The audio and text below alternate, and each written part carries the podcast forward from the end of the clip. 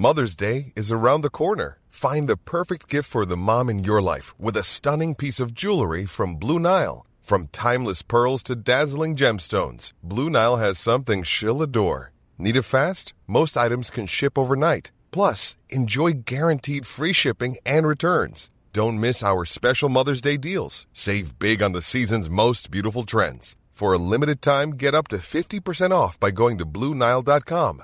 That's Bluenile.com. Pesada.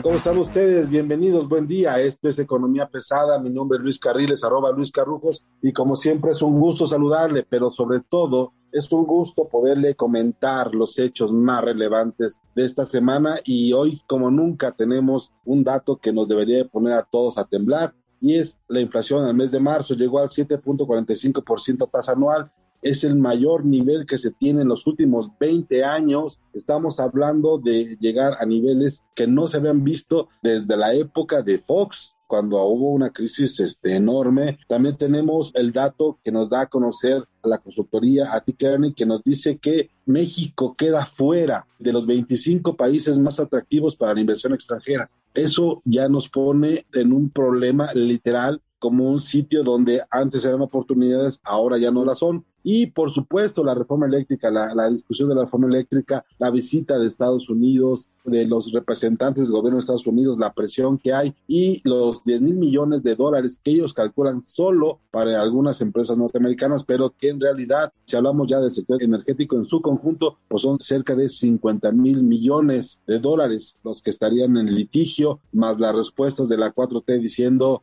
pues si ellos nos dicen que nos van a demandar, nosotros vamos a decir que son corruptos y lo vamos a demostrar. No sabemos cómo, no sabemos qué, no sabemos qué tienen realmente para decir esto, pero bueno, pues ahí están los datos. Y para comentar las notas tenemos hoy a Mauricio Flores. Mauricio, columnista, analista, reportero. ¿Cómo estás, Mauricio?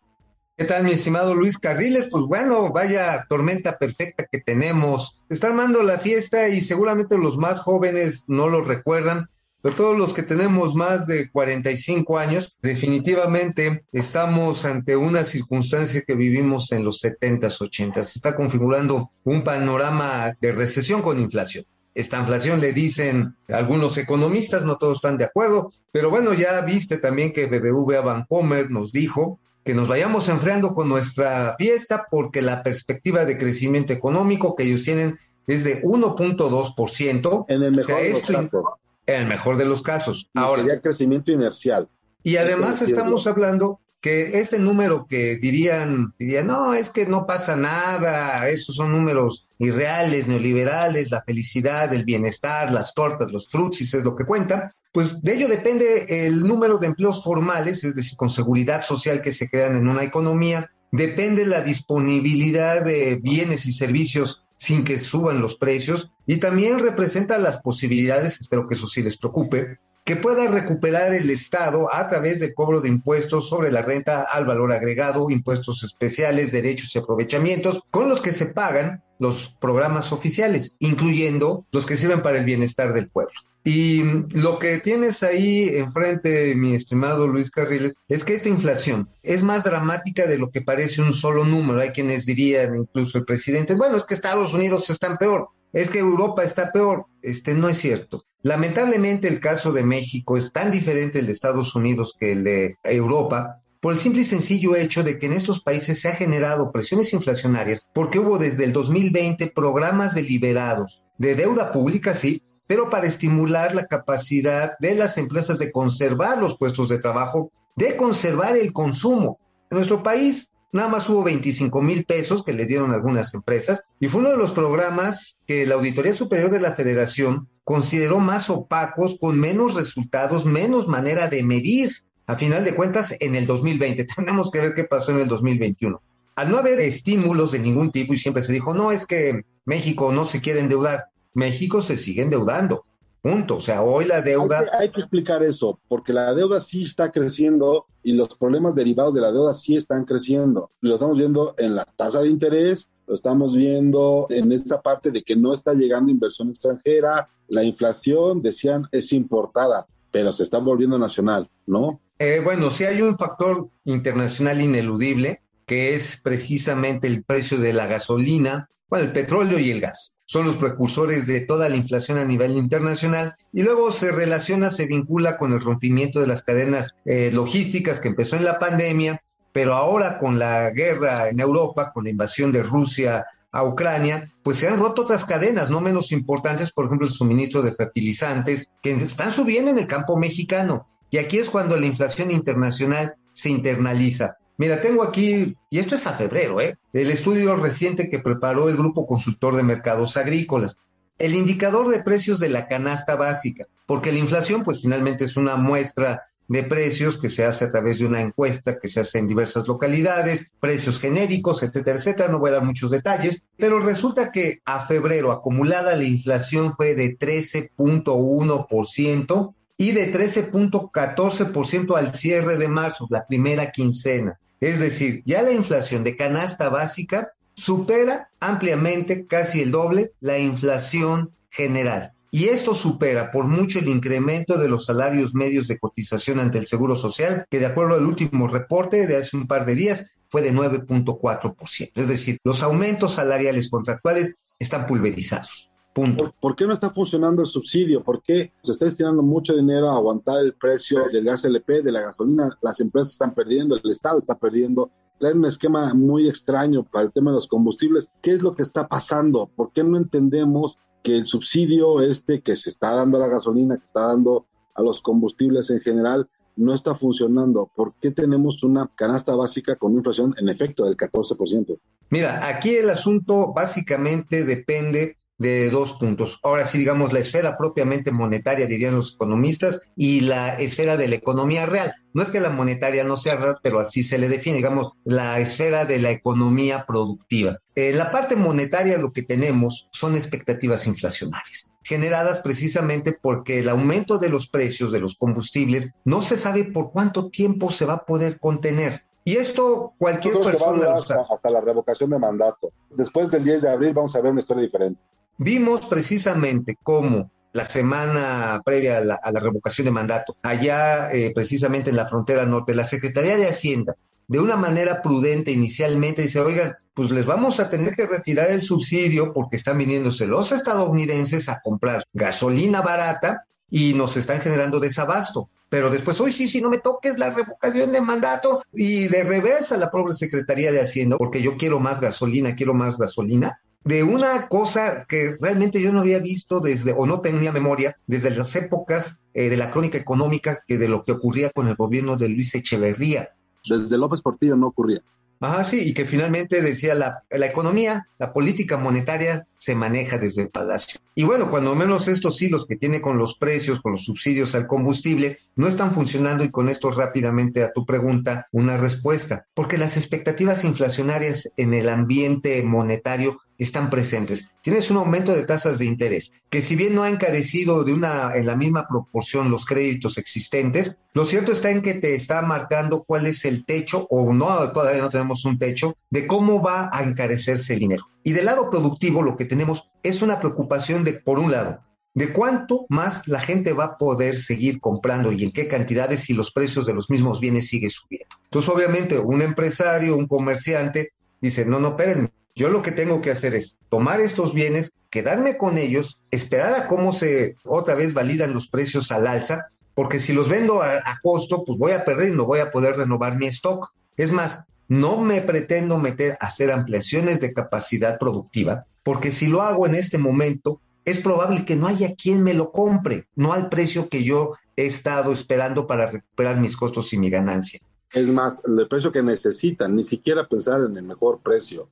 Sí, ni siquiera. Nada más para cubrir los costos fijos y variables. Pon tú que una tasa de ganancia respetable de 5% neta en total este, podría ser esperada por el comercio formal, por las actividades legales. Hay actividades ilegales que ganan muchísimo más, pero bueno, ese no es el tema. El asunto, Luis, es que finalmente lo que estamos presenciando es la generación de estas espirales inflacionarias en las que la esfera monetaria acelera en sentido inverso las expectativas del sector real de la economía. A mayores precios, menos impulso a la inversión, menos impulso a la actividad productiva. Curiosamente, ahorita sí al empleo, pero es un empleo pues eh, que se está dando de manera inercial y que no está recuperando, por mucho que haya 21 millones ya de personas registradas en el Seguro Social, que no está revirtiendo el problema, uno, de la informalidad y dos, de la capacidad del conjunto de actividades, tanto privadas como públicas, para enrolar en el trabajo formal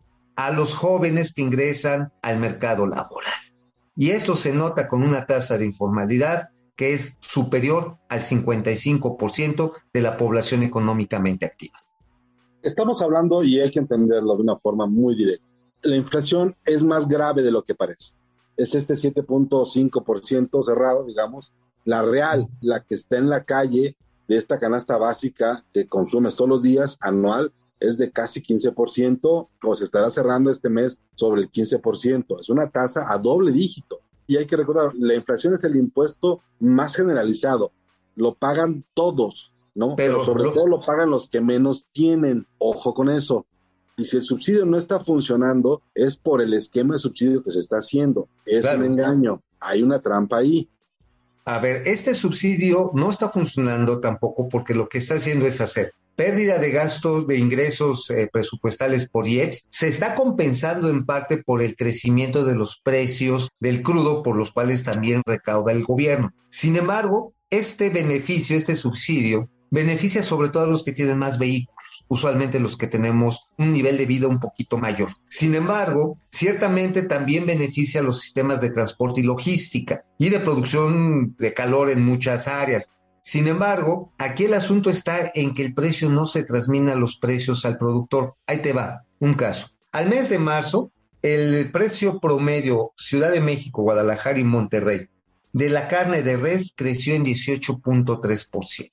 Sabemos que necesitamos, y el tocino, 13.14%, y bueno, nada más, carne de pollo 10% y leche pausterizada 13%. O sea, estos son productos esenciales de la canasta básica y todos requieren sistema. Economía real.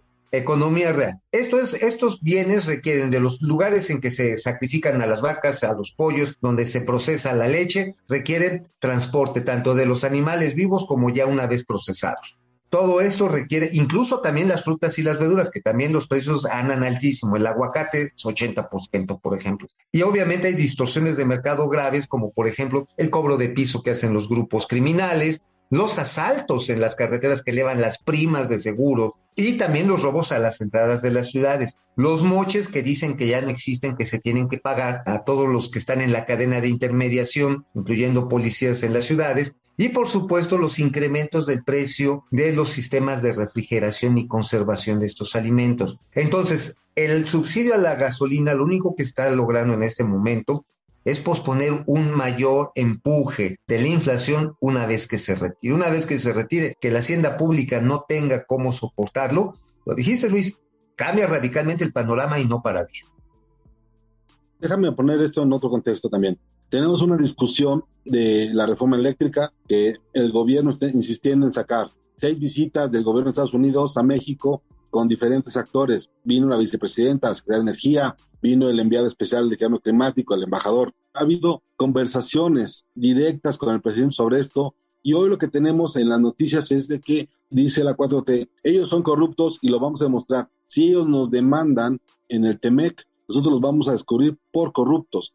Yo aquí tengo dos comentarios. Uno, lo que pues, Estados Unidos está peleando no son 10 mil millones de dólares, sino de inicio 10 mil millones de dólares. En realidad, el monto de negocio en activo que hay de empresas energéticas en México, de Estados Unidos, por lo menos ronda los 50 mil millones de dólares. Y eso es un numerote muy importante que no puedes dejar de lado. Eso por un lado. Y por el otro está este tema de que si tú tienes pruebas de que las empresas norteamericanas son corruptas, no tienes por qué esperar a que te demanden para darlas a conocer o para presentar por qué son corruptas o para meter a la, o sea, es como pedir permiso para meter a la casa de la expresidente, es ridículo. Oye Luis, acuérdate, se dijo que había corrupción en el, la construcción del Naim. ¿Hay alguien encarcelado por eso? Nadie. Se dijo que en la distribución y compra de medicamentos había corrupción. ¿Hay alguien en la cárcel? Se dijo que había corrupción, por ejemplo, en la proveeduría del sector público. Ahorita hay carpetas de investigación, pero sobre funcionarios del actual gobierno. ¿Eh? Ojo. Incluso el exdirector jurídico del Instituto de Seguridad Social y Servicios a los Trabajadores del Estado, del ISTE, que está acusando al señor Pedro Centeno de haber entrado un fraude de 800 millones de pesos. ¿eh? O sea, nada más.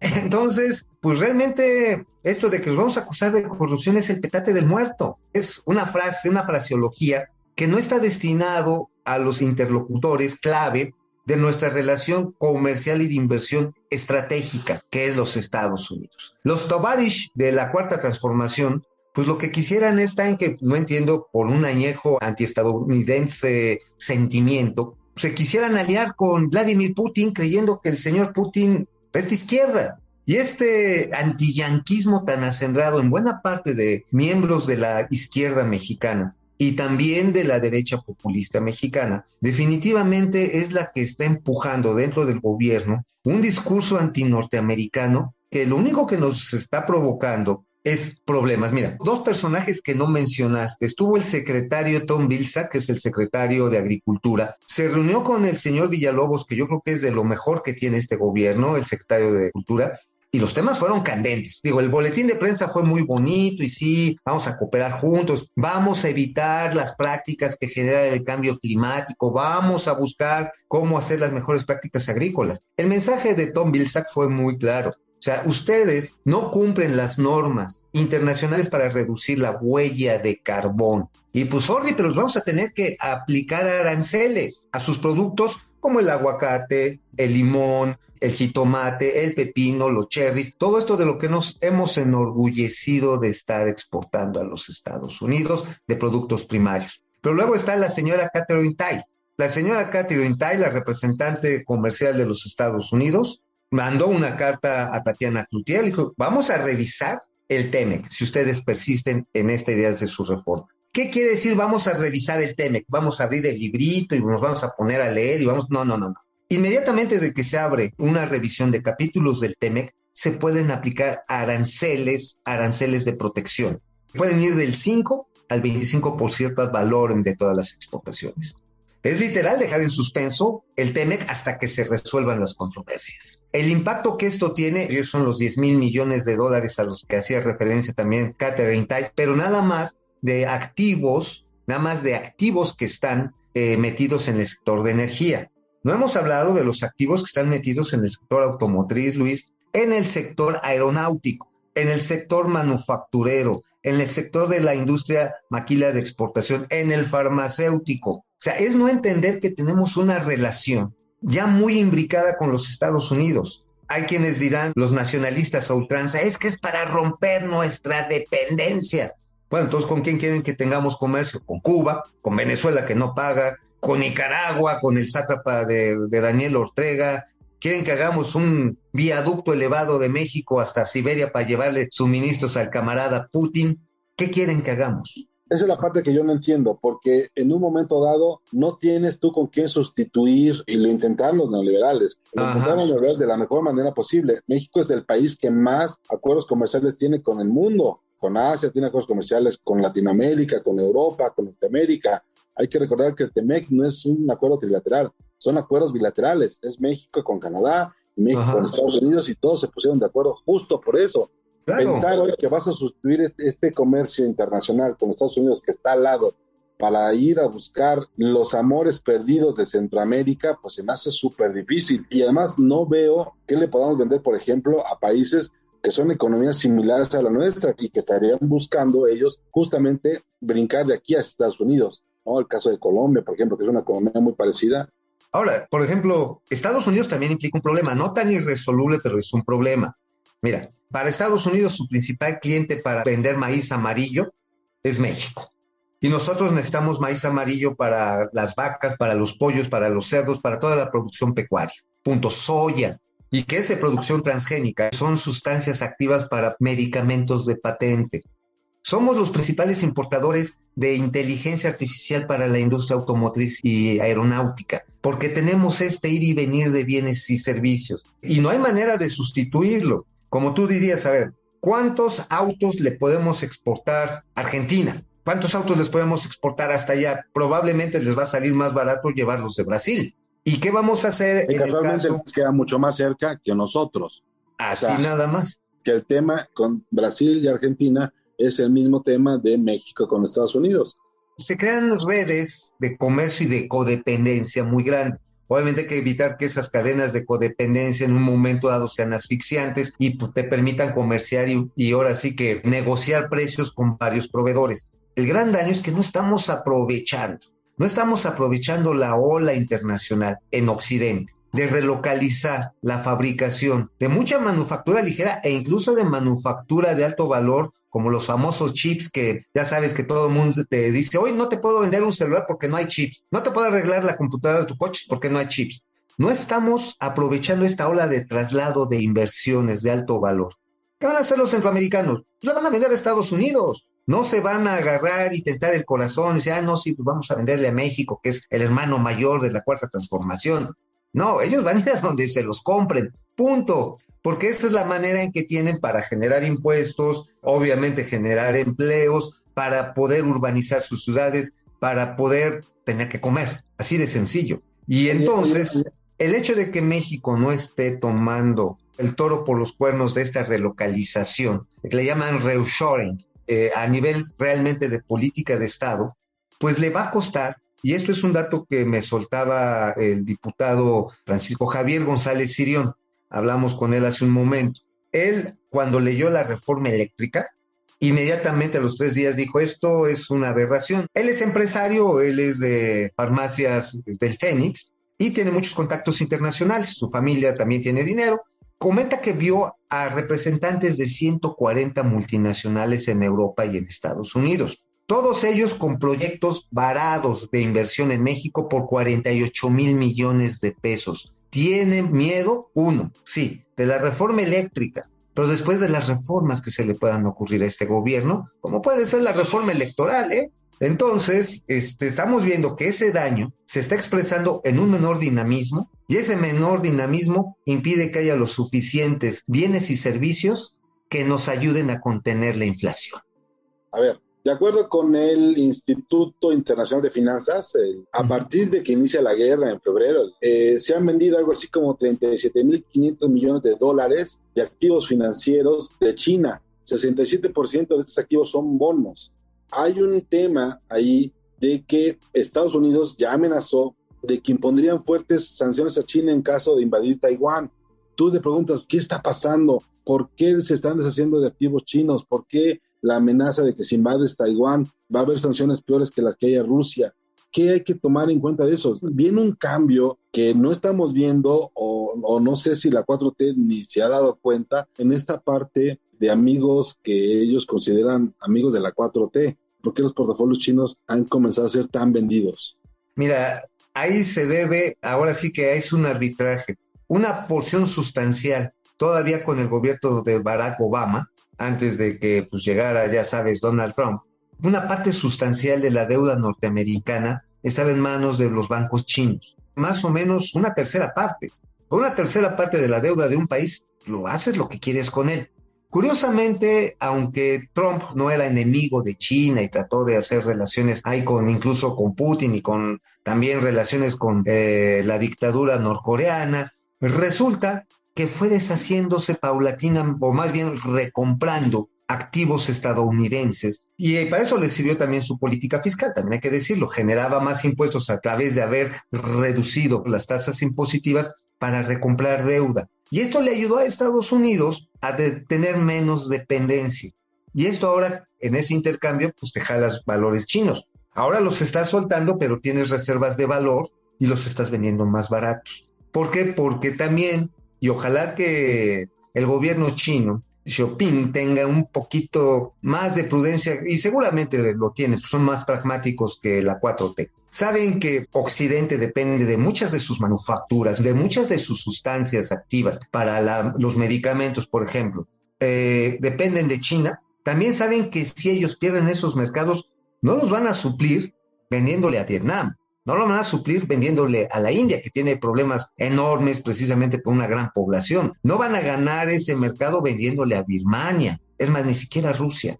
el gobierno chino sí le trae muchas ganitas y más bien un grupo específico de los militares le traen ganas a Taiwán porque es un territorio de ultramar muy grande, muy rico en recursos naturales y que ellos están pensando también en hacer su, relocalización a su manera, con una invasión militar.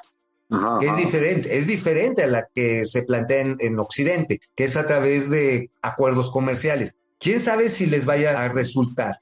porque en ese momento en que las amenazas norteamericanas ya no son solamente verbales, sino están empezando a, tener ya una influencia en la esfera financiera, le pega directamente al yuan, le pega directamente al valor que puede estar obteniendo y lo peor que le puede pasar al yuan, ¿sabes qué es? Es revaluarse. A diferencia del peso mexicano que cuando se devalúa a nosotros nos va del carajo, cuando el yuan se devalúa, resulta que pueden exportar más y si tú les estás regresando sus valores con una reserva de valor como Estados Unidos, estás fortaleciendo la posición del yuan y por lo tanto en los términos de intercambio puede ser más caro comprar productos chinos que productos que puedes estar haciendo en América. Entonces, sí es una alerta, ¿no?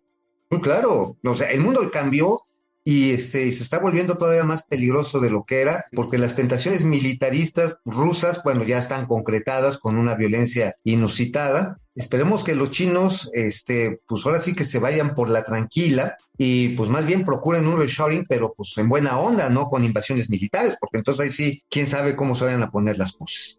¿Qué sabes de que sí quieren correr a Gerardo Esquivel?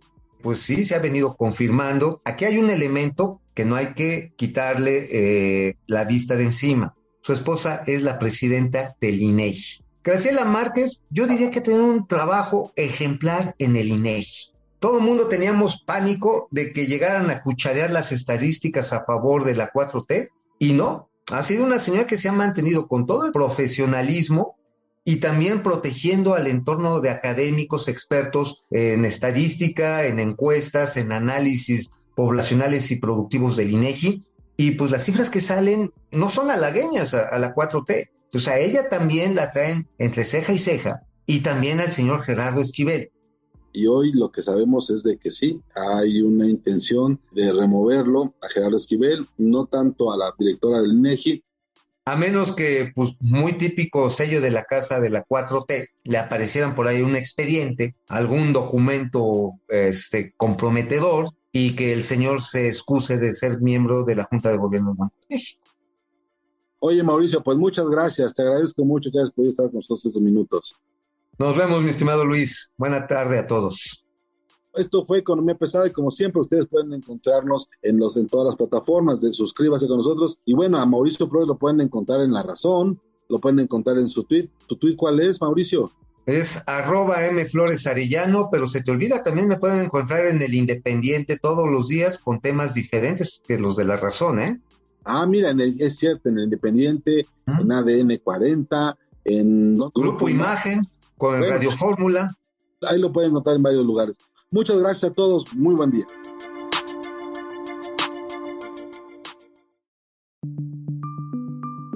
Esta es una producción de la Organización Editorial Mexicana.